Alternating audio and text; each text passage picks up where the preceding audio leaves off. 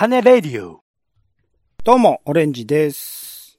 えー東京に来て一番びっくりしたのは、あのすき焼きをですね、肉をちょっと焼いてから、こう、だし、だしっていうか、あの、やつを入れてく、タレを入れてくところがびっくりしたんですけど、これに賛同してくれる人は一体何人いるでしょう？ポンです。世の中全部種翔種ラジよろしくお願いします。よよろしくお願いいたします。オレンジさんは東京生まれ東京育ちですよね？はいはい。僕はあのー東京、東京生まれなんですけど、うん。東京生まれ。東京に住んでたんですけど、当初。うん。あの、日本中を点々点々と転勤してたんですね。親がう。ん。だから、あの、東京に再びやってきたのは大学生でして、うん。だからあの、東京の食べ物って結構さ、ドキドキするっていうか、なんかルールが違うみたいなとこがあってさ。ほーん。あんまり、ああの、食文化のなんか衝撃とか、ないでしょ？あるかな？なんか、え、これ、他のところでってことですか？台湾とかオーストラリアとかそういうこそうだよ、例えばですけど、とうん。あのーまあ、今ちょっと冒頭言いましたけど、すき焼きってさ、はいはい、すき焼き。肉焼くところからやってたお家。あー、やってないですね。あ、そうか。もう割りして入ってましたね。そうだね。はいまあちょっとあれは高級なやつだよね。あとは、そうなんですか？そうだね。うどんね。うどんの汁が濃い、薄いとか。あー、あんま意識ししたことないですけど、黒いかな？あと、味噌汁ね。味噌汁、何色だった？茶色？ごめん。茶色は茶色だと思いますけど、うんあの、ほら、白味噌とか赤味噌とか、合わせとか。へえと、合わせなのかな？赤でも白、白もないな。そうですね。合わせのやつですかね。あの、肌色みたいなね。そうか。花、肌、花から合わせっていうのもあるもんね。合わせ味噌っていうのもね。ていうか、それが今結構スーパーとかではベースとして売ってんじゃないですか。逆にだから赤味噌とか白味噌とか特別に売ってる感じしますけどね。あ、そう、いや、ちなみに私はあの、赤白分けて使っておりますよ。へえ。そう、ちょっとね、あの、まあ、最近味噌汁始めたって話があるんですけど、その最話を、近始めた？はいはいはい。いや俺全然味噌汁作ったことがなくて、実はね。うん。えーまあ、そんな話はいいんですけど。のあいいんですか？はい。まあ、その話はまたいつかしますが、あの、こはいはいの種ラジはですね、まあ、いろんな、えー種を拾って喋ってるんですけど、まあ、やっぱり衣食住と幅広く話をしたいということで、えーまあ、飯の話もね、ちょいちょいしてるんですけど、今回はですね、えーイベントリポートということで、はいはいはい。えー東アジアうなぎ学会えー総会第5回研究発表会、えーこちらをですね、オンラインで見た話を しようと思います。毎年やってるやつですね。そうなんですよ。まあちょっとだからこれ私のことをね、あの、まあ聞いてる方知らないと思うんですけど、僕、うなぎ好きでおなじみでして、うんうんうん。ね、まあし、まあわかんなないんと思でうなぎ好きなんですかちなみに。ねいや、僕ね、まあ、やっ前世、前世がそうだった。前世なのかな 前世からニュルニュル、ニョロニョロ。あの、仲間がっていう思い。つかみどころのない性格だったのかもしれませんけど、なるほど、なるほど。うん。いいなんかあの、うん。あなた好きなものありますかって言われて、はいはい。俺ね、うなぎ以外なかったのよ。はだからよく、あアイドル何々好きとかさ、音楽か、アーティスト誰好きとかあるじゃない。あ。はいはいはい。そうう。いうこと込みで、俺全部好きなものがなかったの。え？な、ね、何にも？何にも、何にもなくて。当時ってことですね。昔はあったってことですね。昔は憧れた。昔はな、昔一切なかった。昔は一切なかった。小坂井和樹一本だった。いや、あるじゃないですか。まあちょっと話が、は話がブレる。ごめん。あの、なかったんですけど、うんうん。で、そう、唯一好きだったのがうなぎで。へえ。で、もしかしたら俺、うなぎが好きってことをちゃんと言わなきゃダメなんじゃないかなと思い始めて。うんうんうんうん。なんかちょっとそれよくわかんないけど、だから、好きなものを自覚的に好きっていうことを全然してなかったんで、うんうん。だからうなぎ好きっていう風にしたら、なんか、いろいろ好きなもののことを言えるのかな、みたいなさ。まあ結構ね、うなぎの話をこういう、まあ学会とかまでチェックしてるっていうのはなかなか稀有なケースではありますからね。そういう意味で言うと確かに。そう。だから極端なんだよ。なんか、好きなものについて知らないと良くないんじゃないかって気持ちも生まれてきてさ。うんうん。あまあまあね、最近のその推し、推し圧力というかありますよね、確かにね。そう。まあ、あとね、人に好きって言われ、言った時に、本当に好きなのって言われそうな気がしてさ。ほうほうほうほう。でそうすると、ちょっとうなぎの知識をパッと言いたくなる。いまあ、言ったら、あの、ちょっと向こうも、おーんって思ってくれるんかなと思って。なかなか知らない人もいないですからね。そうそう。プレレプトセファルスってわかる？うなぎが一番最初にこ卵がま生まれた時にはそうやって呼ぶんだよ、みたいなこととかをちゃん。とそれね、話の、なんか前の展開があってそれ行かないとちょっときついかもしれないですね。そうそう。でもね、大体聞かれるのは、美味しいうなぎ屋さんどこって聞かれるから、でしょうね。そうそう。そうするとね、全く答えられないっていうね、はい。ことなんですけど。まあまあ、ちょっと長くなりました。えーあ、すみません、そうですね。はいうなぎ紹介。うなぎ人間ポンさんの紹介を。はい。そうそう。まあそういうなわけで、うなぎが好きな僕がですね、なぜかうなぎの生態の方に興味が出てきまして、はいはい。で、うなぎ学会、なんかね、うな丼の、えー、ことをね、うな丼の未来か。うなぎの丼ですね。うな丼の未来っていうイベントというか、そのシンポジウムが結構前からやってたんですけど、うんうんだからずっと好きと標榜してからはそれに行くようにして、なんか東京大学のなんかあの施設でずっとイベントやってて、で、そこ行くとうなぎ好きがさ、まあうなぎ好き、うなぎ研究者が集まってずっと喋っているっていうのに、なんか入ることでドキドキワクワクしてたんですけど、まあこのコロナ禍でちょっとお休みなんかもあって、で、前回がオンラインで行われたのかな？ということで、まあ、前回のあの話もまああるんですけど、えーまあ今回何が変わったのかとか、まあちょっとね、あの、初めて聞いたわって人につい、あの、にご紹介できればなというふうに思いますが、うんうん。えーということで、東アジアうなぎ学会ということで、まあ、世界中に一応うなぎいるんですけど、うなぎっていうのは、まあ、実はその、そんなに種類がないんです。8種類ぐらいなのかな？うん。これ間違えたらごめんなさい。間違えたかもしれない。まあ見つかってるのかってことですね、今のところね。そうだね。で、あの、まあ、特にこの日本の方では、えー日本うなぎ。我々が食べてるのは日本うなぎっていうのが、まあ、あの、よく口にしてるうなぎなんですよ。うんうんうん。で、あの、大うなぎっていう種類もいるのよ。へえ。で、これ、あの、沖縄の方とかもいるし、まあ、もしかしたら本州にもいるのかもしれないけど、これね、あんまり食事に適さないらしいです。あ、美味しくはないんだ。まあ、食べようと思えば食べれなくもないんだろうけどね。あの、いわゆる僕らが食べてるやつではないらしくて。うん。あと、まあ、えーと、ヨーロッパの方のヨーロッパうなぎ。うんうん。これは、あの、まあ、日本うなぎに似たような感じのやつですよ。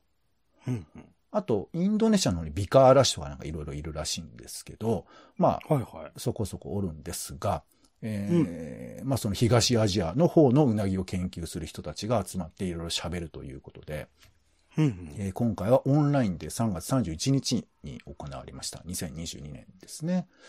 うんそう。それで、えーいや、どんな人がそういう発表するのかな、みたいなことなんですけど、まあ僕みたいな素人はもう聞いてるばっかなんですけど、えー今回はね、10個、10代の研究発表があって、で、そ10の、そう、10個のテーマですね。うんで、それでね、高校生も発表してたよ、今回。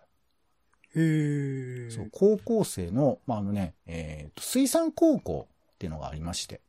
ほんほん。で、そこ、あとね、九州にも、なんかうなぎの、えー養殖とかをしてるような学校があって、で、そこの発表なんかもありました。でん。そう、だから、まあ、その後、話も後でしますね。で、あと、まあ、台湾の、えーうなぎの、えー養殖の歴史みたいなことも説明としてはあったり。してまして、で、あと、まあ、それ以外は、まあ、大体大学の先生がお話をされてるという感じの回でしたよ。で、午後1時から約4時、3時55分までという長丁場なんですけど、うんいやー、これまあ、うなぎ好きにはたまらないって言いたいところなんですけど、うなぎ好きでも相当大変だと思いますよ。大変。何を言ってるのかよくわかんないっていうのが、まあ正直なところというか。まあだからやっぱその研究発表というだけあって、なんかこう、む難しいといえば難しいというか、やっぱ専門用語が多いんですよね。うん。そうそう。えー例えばね、放流日本うなぎの移動分布の特性とかね。河川におけるうなぎ属魚類の定住性と回帰性とかね。ちょっと難しそうでしょ？そう。石組み設置による生息環境及び避難環境の創出とかね。まあそんな感じで。まあわかるようなわかんないような感じではあるんですけど。はい。まあちょっと気になったことはね、また後にお伝えしますけど。で、一応、うなぎの基礎知識というか、あの、はいはいうなぎが今やばいっていうのは聞いたことあるでしょ？はい。絶滅危惧、危惧種的なそうそうそうそう何かっていう。このさ、絶滅危惧種って誰が決めてるのかってわかん、わかります？まあ、品評会というかそういう人たちはいるんですかね。あの、もう、ああ、こんだけしかいないから、しょうがないね。絶滅危惧種だね。そうだよね。そういう感じだよ決めてくれる人いね。るんですかあのね、一応ね、はいレッドリストっていうのを作ってる機関があるんですよ。あ、でも遠からずですね、じゃあね。そうそうそういるんですね。これがね、実は、えー国際機関 IUCN っていう国際機関と、あと環境省、日本の環境省と、うんうんうんあと都道府県。これ3種類あるんですって。うんうんうんで、この中で、その IUCN と環境省の方のレッドリストに載っているみたいですよ。うーんだからまあまあ、あの、ちょっと詳しくはまた僕もちょっとわかんないところではあるんですが、こういうふうにレッドリストっていうのがまあ、世界のものと日本のものとあるんだということなんですよね。で、環境省では2010年に絶滅危惧ビールに日本うなぎをしたんですって。で、2020年にも再評価してるんだけど、やっぱり、えー、24年間で50%以上減少しているというデータから、評価は変わらなかったということなんですって。うんうんですから、まあ、2020年にも再評価して、やっぱりまだ厳しいよっていうことなので、まあ、これ、あの、細かく、あの、危機 EN っていう評価があるんですけど、えーまあ、最もやばいよりちょっと手前なのかな、そういうところではあるんですけど、ってな感じなんですって。でもこれよく聞くと、なんか大変そうな気もするけど、今すぐ絶滅するわけでもないわけですよ。うんだから、あの、うなぎって食べれるじゃない？はい。そう、だから、ここが不思議なのよね。うなぎ危機とき言いつつも食べれるっていう。なんか不思議な存在というか。うんまあでも、魚ってそういうことってあるわけですよ。うんなぜ母数が多いから、激減してたとしても、っていうこともあるし、あと、本当に激減してるかどうかが検証できないんだよね。うん結果論として、あの、シラスウナギが少ないみたいな、そういうことでしかなかったりするっていうことらしくて。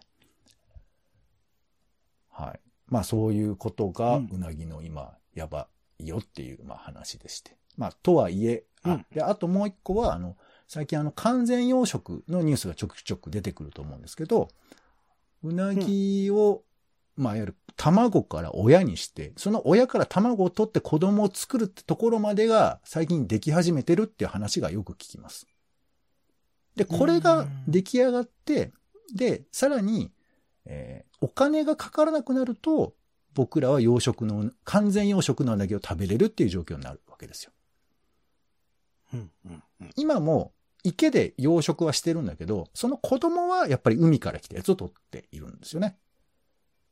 この辺がちょっとわかりづらいんですけど、まあそんな感じです。さあ、で、シンポジウムなんですけど、そこまでが今までの前提ってことそうですよね。なんですよね。そう、まあだかはいら発表する人たちは全員危機感を持って、みたいな感じで話をされてはいるわけです。まあ全員枕言葉みたいにそれをつけてるということですよね。そう。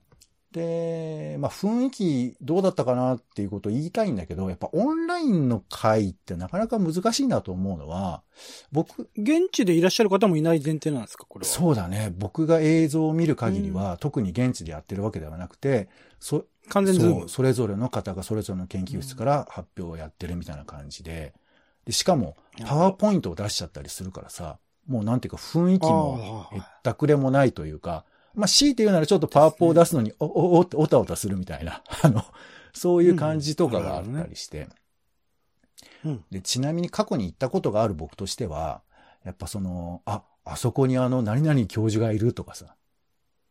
わかるまあまあ、俺はちょっとな、な、まあ何度も言ってるからちょっとしてたりとかするんですけど、あとあのーまあ、例えば高校生がインタビュー、その取材をね、新聞社の人に受けてるなとかさ。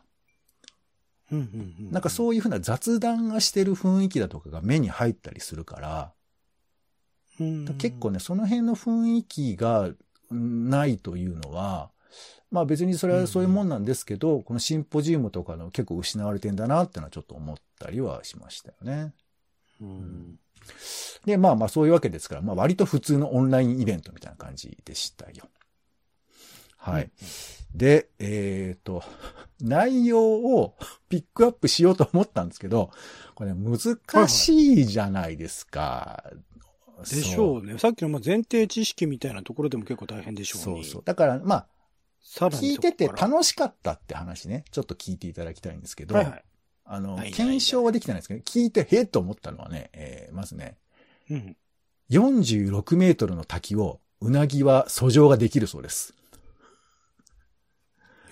えっ、と、どれだけ長さがいけるかっていうことを調べてくれたと。えっと。ね、これはね、過去のデータらしいんですけど、うなぎってね、そもそも、あの、川を泳いでるイメージあるじゃないですか。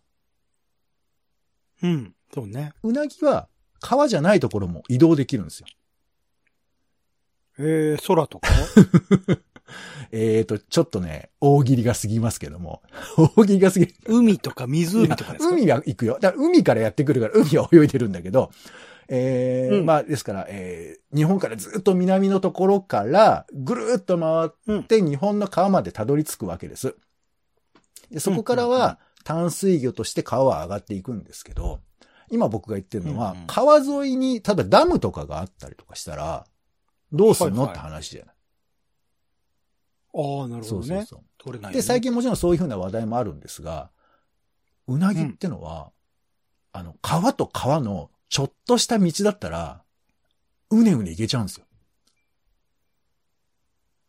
えっと、地上ではない、地上地上だから。地上？マジか。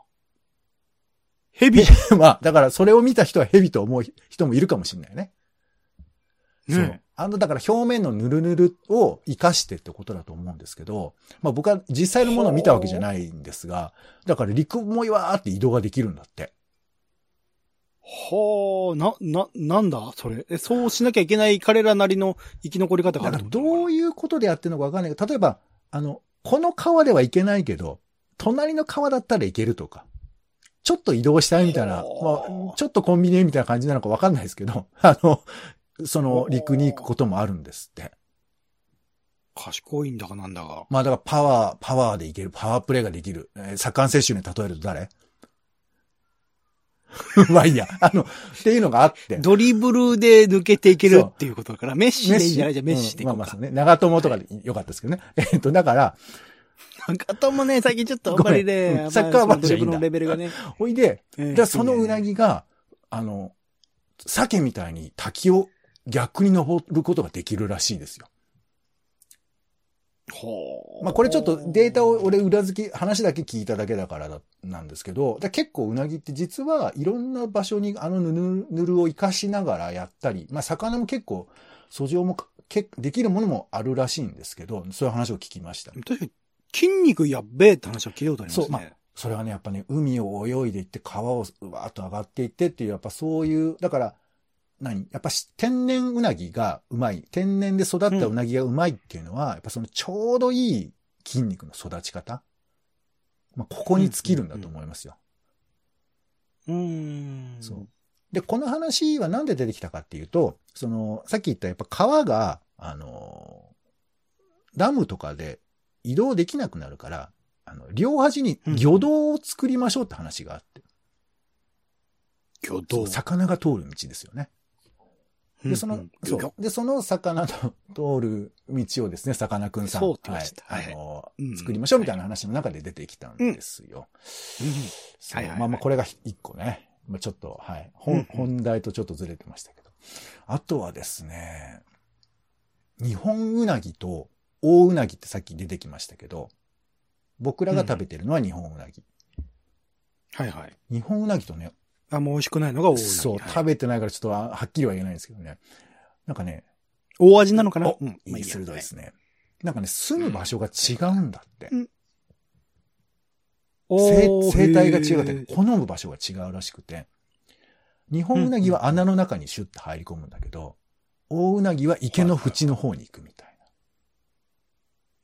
ほー、池なんだ。ほうほうほうほまあまあ、ちょっとごめんなさい。これディティールがかなりはしょってますけど、そういうふうに、うんあの、同じうなぎでも生態が違うみたいな話があって、う。まあでも、蜂とかもね、日本蜜蜂とかそれぞれ蜂の住むエリア変わるみたいな話も聞きますからね。オレンジさんとポンもやっぱ違うでしょ？そうそうそう、生き方が違うから、ね。生き方が違うポンさんはどちらかというと狭いとこ好きかな。僕は確かに端っこは好きですね。映画館でも 端っこに座る。狭いところと端っこが好きって、日本うなぎと大うなぎみたいだね。そうですね。そのコンビでやらせていただきます。そういうこととかがまあ分かったりだとか、うん。あとはね、あ、まあこれちょっと結構ベタな話ですけど、日本で今、ベタなベタなあまあベタってそのはいはい普通の数字の話です。日本で一番うなぎが取れてる場所ってどこだと思います、都道府県。浜松？あの、静岡県。あああ、これって知ってる人多いと思いますけどね、意外とね。もう一声。これは、あとは九州とかじゃない？あの、あ博多とか、博多ってか、えっ、と、えっ、と、博多、福岡県？えっと、残念。正解はですね、あえー、1位が鹿児島県なんですよ。え？知らないんだ。あのねうなぎ？これあの、ふるさと納税とかやってる人だとわかると思いますけど、鹿児島って結構うなぎ多いんですよ。うなぎって俺聞かなかったけどな、友達いたけど。そうなんだ。そうそう。まあまあ、そうね。あんまりやってない人だとピンとこないのかもしれませんけど、鹿児島が1位なんですっへて。ーで、ちなみに2位が愛知県。愛知なんだ。そうかそうか、静岡一式とかね、有名らしい。やとみとか有名らしいですけど。ああ、で続いて宮崎とか。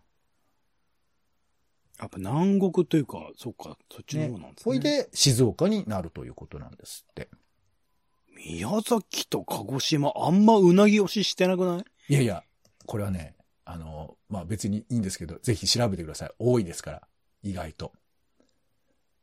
あんまそこ出身ですって、いやいやどうもどうもっつって、うなぎですって言ってくるくいや、らいだから多分、もともと静岡が多かったんですよ。浜名湖あたりが。だから当初のイメージですごく、あの、アピールしてたんだけど、今は、まあ、鹿児島なんですよね。まあそうだね。上野動物園のパンダが人気だけど、実際は和歌山には腐るほどパンダがいるっていう。腐るほどっていう言い方はちょっと適切でない気もしますけどね。はい。という、まあ、そういうこともありますよ。うんあとはね、えーうなぎの生態を調べるにあたって、うなぎの子供を捕まえて放流して、で、どれぐらい成長したかまた捕まえてっていうふうな、そういう、まあ、えー調査をしていらっしゃる方々がいるんですけど、まあ、ちなみにこれはいはい高校生の話なんですけどね。そういうすごいな調査の時に、ん何を使うかって話なんですよ。うん。うん。うなぎに蛍光着色剤を注射器で打つんだって。打つんだ。塗るん、塗ったらそこ剥がれちゃうから。まあちょっとその中に入れるってことなんだと思うんですけど、イラストマーっていうそうなんですけど、体に害はないとそいううか。なんですよ。自体は大丈夫そうなんかね、よくタグをつけるパターンもあるらしいんですけど、うん、聞いたことあります、ね。この、まあ医療用の材料を使っている着色剤なのかなだから、これをうん入れても大丈夫なんですけど、なんか、そのブラックライトかなんかひよく見ると、あの、パーッと光ったような形で出てきてですね。で、これで成長がわかるみたいな話をしてました。それじゃあ、それぞれに色分けして、なんか違う色入れるって感じあとなんかその、の線の帯の数とかそういうもので区別をしているのかな？ああ、なるほど。そうそうそう一応、そっか、それ色ついてる中でも、そっか、ジャッジができるのか。そうですよね。なるほど、なるほど。そしてですね、一番今回びっくりしたのが、これも高校生の発表なんですけど、これね、別に最新って話でもないんですけど、うなぎの、まあ、養殖というか育ててたんだけど、うなぎのやっぱこうね、病気とかが出ちゃったりするんですって。うんあの、まあ、なんか水風邪病とかあるらしいんですけど、とにかくね、水槽をきれいにしとかなくちゃいけないんですよ。うなぎ育てるには。あ、じゃあ、住んでる川はそもそも綺麗なんだね。そうそうそう、ね綺麗な川だといいんだけど自分たちの水槽をさ、結構頻繁に変えるって大変じゃないですか。ねえそう紹介しなきゃいけない。で、これね、えー、まあ、とあるものを入れたところ、死亡率が激減したんですよ。あら。2017年までは死亡率40%だったのが、2018年、うん水槽にあるものを入れることで死亡率が減少することを発見。えー2018年には18%に低下した。2019年には0.7%まで下がったとありますね。これ何だと思います？そんなにと、とドラッグじゃドないですか。ラッグってひ広いな、随じゃないです分かやっぱりなんか悪い印象だけが伝わってくるけど。ドラッグをこう入れて、こう、こう、陽気にして生かせるとかそういうことですかなね。いや、えっ、とねあ、と割と、えー重曹山の中とかで見かけたりとかするかな。街中、山の中。この季節だ、もう、でも今の季節も増えてく。まあ、秋が多いかな、イメージは。ん？え、どんぐり？あ、惜しいね。惜しいんだ。えー、落ちるものです栗？えー、柿？いやいや、えー、まあ、そこまでは難しいかもね。えっ、とね、落ち葉ですね。えー、まあ、正確に言うと、クスノキの落ち葉なんですって。これは、ね、なんか、本当だったら結構すごいなと思うんですけど、クスノキの落ち葉を入れると、そういうふうな、えー、何、伝染病が減って、で、2019年には、うなぎ水槽の水替えを一度も行わないで、蒸発して水を補充しただけであったっていうふうに書いてありますよ。あ伝わってました。それってなんかいろんなものの成分を調べた末にこれがいいと思ったのか、たまたま落ちてきたのを使ってみたらこれいいじゃんみたいになったのか、ねどっちなんですか？最初はたまたまだったみたいなんですけど、これねこれ、今回は、まあ、ちょっと説明はしょりますけど、あの、分析をしたんですって。ほうで分析をしたところ、えー、なんだったっけな。なんかね、アンモニア臭がするのよ。もともと入れてなかった時に。ああ、水そうそう。からね。それがね、減ったらしく、えー NH4 が NO3 に変わったって書いてますけど、俺にはもうちょっとわかんないんだけど、だから、うなぎがしてるしょんべんかなんかが、どんどんどんどん彼らを苦苦しめてたってこと？まあ、ションベンってそのアンモニアイコールションベンじゃちょっとあの安直だと思いますが、まあでも、何らかしらが化学変化を起こしてたところを、えー、クスノキ落ち葉を入れることによって、それが低減したということなんですよ。で、これを高校生が、あの、完全に発見したかちょっと正確なとこわかんないけど、まあ発表、あの、ウェブとかにも載っているんで、ちょっとき、見ていただきたいですけど、これはすごいことだから、で、これを実際に使った、あの、おじさんの、あの、多分その、えー養殖やってる方の、あの、話とかも動画で出てきて、あの、いや、よかったですよ、うん。みたいなこととか言ってて、青汁とかじゃないよ、うん。本当にそういうこと言ってて。いや、これはすごい。CM 感出ちゃいましたよややや本当にねうんねだから、なんか、あの、そういう高校生からの指摘みたいなものも、まんざらばかにできないな、うんみたいな。いや、ば実はちょっとそうでもないみたいな話もあるんですけどね。っていう風な話もありまして、ちょっとこれは僕は、あの、まあ、過去にもなんか聞いたことあるんですけど、皆さんの発表で、うん結構あの、ズーム越しにも、へーっていうのが聞こえてきたような発表でした。怖いわ。あれですよ、素人意見ですけど、ってすいません、質問なんですけどって言っていやいやいや、専門家がよくやるやつ。えいや、まあでも、あの、いや、普通に専門家の方が、あの、質問で、これすごいですけど、あの、怖いなその場。えー専門家の方だったかな。えーなんか、他の木では試したことありますかみたいな話で、桜の木でやってみたことはありますけど、でも、あの、クスノキの方が良かったです、みたいな話はしてましたね。あ、じゃあもっといいのがあるかもしれないみたいな。そうだよね。まあ、すごい、今、ね、この0.7%って書いてあるから、それはすごい成果だなというふうに思いますけどね。そうですね。まあ、成分調べればね、それ分かってくることですからね、確かに。そうそうそうはい。まあ、そんな感じで、ちょっとあの、オレンジさんにも少し興味持ってもらえるような話もピックアップしてみましたけども。面白い。面白いけど、この聞いたことどう活かすかっていうの難しいんまあですよね。生かすことはできないかもしれないですけど、まあでもちょっとそういう視点というかね、そういうものが得られればな、うんあの得得ることでね、できるな、あの、うなぎ以外のものも、もしかしたらっていう視点で見れると思うんですけど、まず最後に、確かに46メートルも上がれるのに食べられちゃうこいつって思いながら食うってことにはなるからね。そう。それすごいですよねそうなのよ。だから生き物っってすごいぜっていうのを、あの、まあ、うんあの、すごくね、あの、迂回して知るっていう話でもあるんですけど、ちなみにこの話はあの、うんあの、あくまで、あの、ポロッと一言言っただけだからね。本編は他の話をしてるからね。なんですよね当たり前ですけど、みたいな感じで喋ってるっていうね、すごい話です。あ、本当に。常ちょっ識的とでもこれ46メートル聞き間違いかなそんなに上がるのかな？いや、上がる必要があるのかってところなんですねよね。50メートルも上がれる場所あんのかなって思いましたけど。まあでも、あの、さダム超えるなら確かに総量必要かもしれないけど、そうダねム超える必要ないもんな。まあちなみに、ダムが越えられなかったり、あの、いわゆる水車みたいなところに巻き込まれて死んじゃううなぎも、そんなに少なくはないんですよ。そう、だから遡上することとか、あの、魚道を作って移動することとかっていうのは、まあ、うなぎ以外の魚も含めて結構重要な、あの、考えなきゃいけないことではあるんですけどね。うんうんうんはい。。で、まあ、最後にちょっとまとめ的なことなんですけども、なんかまあ、あの、こういうオンラインで行われるシンポジウムの、えーも、もったいないなと思うところは、やっぱあの、どういう人が来てるかっていうふうなことを結構やっぱ見たくなっちゃうところがあって、うん雰囲気というかさ。で、特に今回高校生が来たら多分高校生にいろいろ質問するとか、逆に質問したりとかあると思うんですけど、やっぱそれが、先生方そはね。うそうそう。それがなかなか見られないなというふうな感じもあったりするので、その辺がちょっと、まあ残念だなというのと、あとまあこれは僕個人の話かもしれませんけど、なんかね、質問ができない。あの、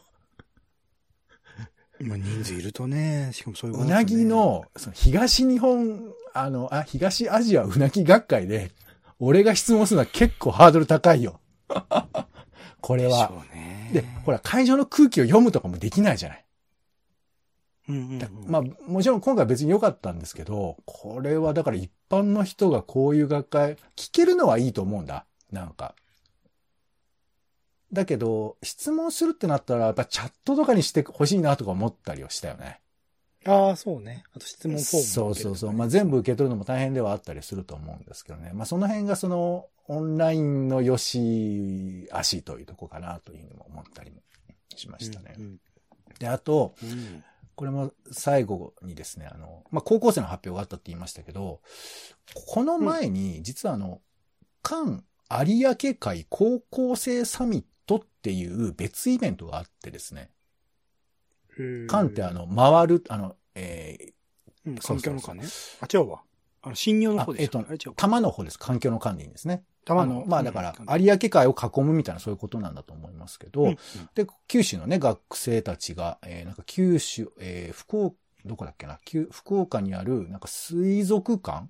水族館の館長を高校生がやってたりするのよ。そういういう人がいて、で、そういう人たちいろいろ集めて、まあ、その、えー生物多様性だとか、保全だとか、っていうことに活動してる、あの、高校生が集まって喋るっていうイベントがあって。で、それもまあうんうん聞いて、まあちょっと、それは話は割愛しますが、まあとにかくさ、全員出てる人たちが学生なわけ。うんで、今回聞いてて思ったんですけど、なんか学生の方が、ちょっと面白いなって思っちゃったんだよね。あら、そうそう。で、これはもしかしたら、まあ、俺が聞き手として良くないんだと思うんですけど、やっぱりさ、研究者ってプロじゃない。だからプロは、プロに対してのトークをするじゃない。だから分かんない単語とか、あと、うん。これはまあ当たり前と思思われてますけど、みたいなこととかさらっと進めたりしちゃうわけよ。なるほどね。そうそうだから高校生は基本プロに喋ってないから、一般の人に、なんならほら自分たちのやってることが謎のままじゃない？高校生が、うんあの、えー、なんかこう、有明海をきれいにするみたいな活動って、あんまり分かってもらえないじゃない？い一丁聞いただけでは。うんうんだから、まあ、そういう意味では、なんか結構丁寧だし、さらに言うとこう、まあ、今回の、えー、クスノキ落ち葉みたいなこととかもあって、まあ、無論その、ね、大学の、あの、研究が意味がないと全く思わ、言わ、思わないんですけど、こういう発表会で、年齢に区切ることって実はもう、もはや意味ないんじゃないかなってちょっと思ったりもしたよ。うんうんうんうんまあまあもちろんね、そのちゃんと研究してなきゃっていうのがあると思うんですけど、こういうの聞けて僕はすごく面白かったし、なんかうん。うん。逆にこう刺激を受けたというか、そういう研究者の人もいらっしゃるんじゃないかなというふうにちょっと思ったりもしましたね。うん。はい。ということでね、なんか、うん。うなぎが絶滅するかどうかっていうような話題が冒頭に振っておいてなんなんですけど、もうね、はいはい。絶滅とかそういうことはね、一旦置いときたくなる。うなぎってどういう生き物なのかなっていうようなことにすごく興味が湧いてきちゃったりするんで、だからね、うなぎの話題って食べていいの？どうなの？って話になりがちだと思うんですけど、やっぱうり、ん。ちょっとまあめんどくさいから、それはもう、あの、そんなに乗った人だけでいいですけど、ちょっとうなぎのしことを調べることで、うなぎ食べにくくなるとか、あの、うなぎ大事にしたくなるみたいなこととかもあるのかななんて思ったりするんで、その二択で考えるより、ちょっと一旦シンポジウム行ってみたらどうですかっていうふうなことをちょっと 思ったりしましたね。なるほどですはね。いちなみにオレンジさんなんか好きな食べ物あるんですか？これラーメンが好きですね。ラーメンシンポジウム楽しそうだね。楽しいと思うんだよな結構めんどくさい構文の人いるいるじゃないですか、ラーメン評価で。あの構文を生で聞きたいですねなんか真面目なやつもあるんだろうね、きっとね。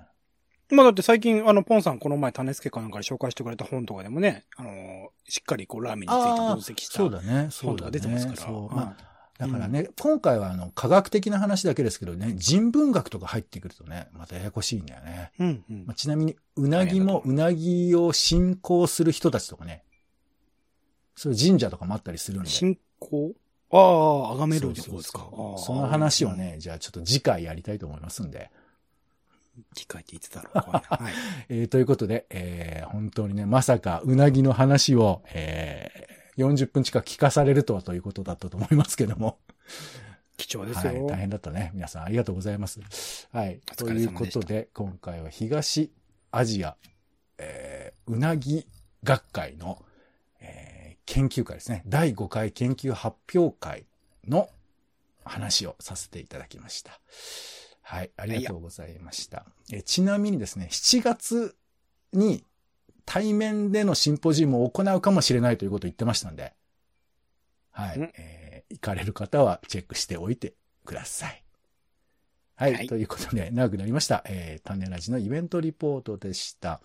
はい。お相手は、えー、公式サイトに貼っておきますが、うなぎすごろくっていうのが今あるらしいんですよ。